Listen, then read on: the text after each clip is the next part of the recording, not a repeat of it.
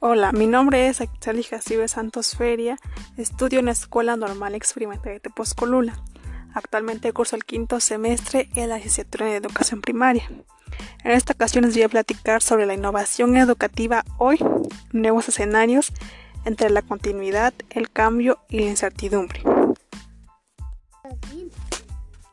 La escuela se ha visto en crisis de hecho ya hace bastantes años pero ha sabido sobrellevar la situación de forma rara a pesar de los cambios constantes en la sociedad, cultura y en la tecnología.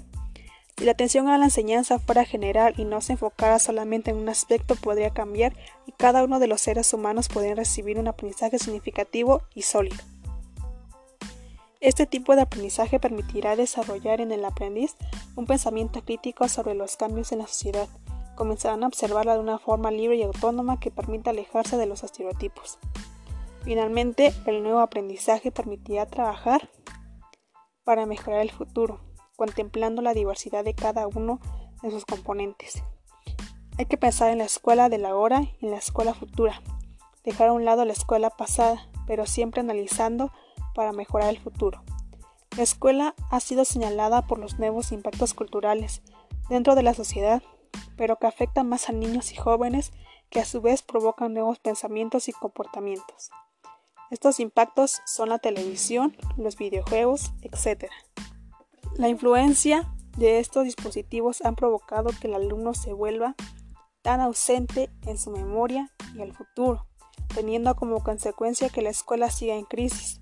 La innovación es definida como una serie de intervenciones, decisiones y procesos con intención y sistematización que trata de modificar actitudes, ideas, culturas, contenidos, modelos y prácticas pedagógicas, pero también la innovación contempla nuevos proyectos, nuevos programas, materiales curriculares, estrategias de enseñanza, aprendizaje, la dinámica en el aula, etc. La innovación se ha contemplado a través del tiempo para trabajar con cada uno de los obstáculos que se presentan y adquirir aprendizaje significativo. Una vez más, la innovación facilita la adquisición y comprensión del conocimiento.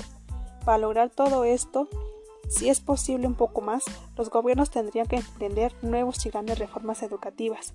Las reformas tratan de transmitir nuevas ideas en el sistema educativo, pero en lo que estas reformas llegan a la escuela, estas ideas no tienen los mismos resultados que se esperaban. Las innovaciones que suelen tener mayores resultados son aquellas que parten desde abajo, pero también hay que analizar de manera general qué innovación es real y creíble y perdurar durante mucho tiempo. La innovación debe ser pensada, gestionada y realizada por el docente en curso.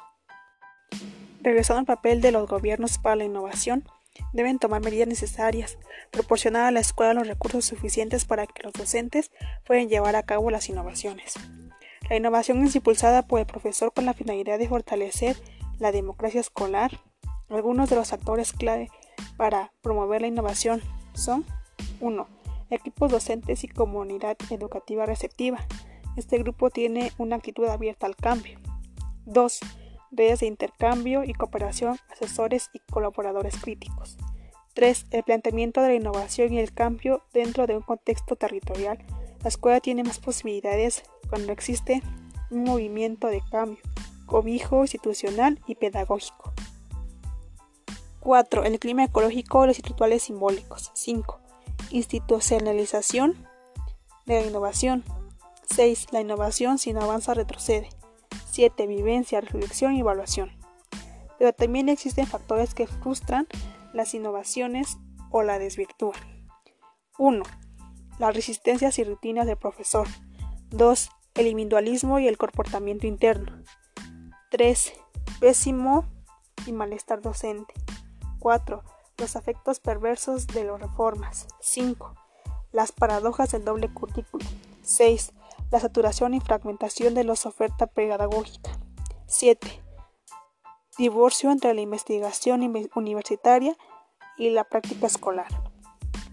Aunque el conflicto genera inhibición y rechazo por ser molesto, potencia la libertad de ansiedad y tensiones. La tensión y la contradicción en la innovación obliga a la reflexión continua sobre todo lo que acontece en la vida escolar y alimenta el nuevo proceso innovador. Gracias.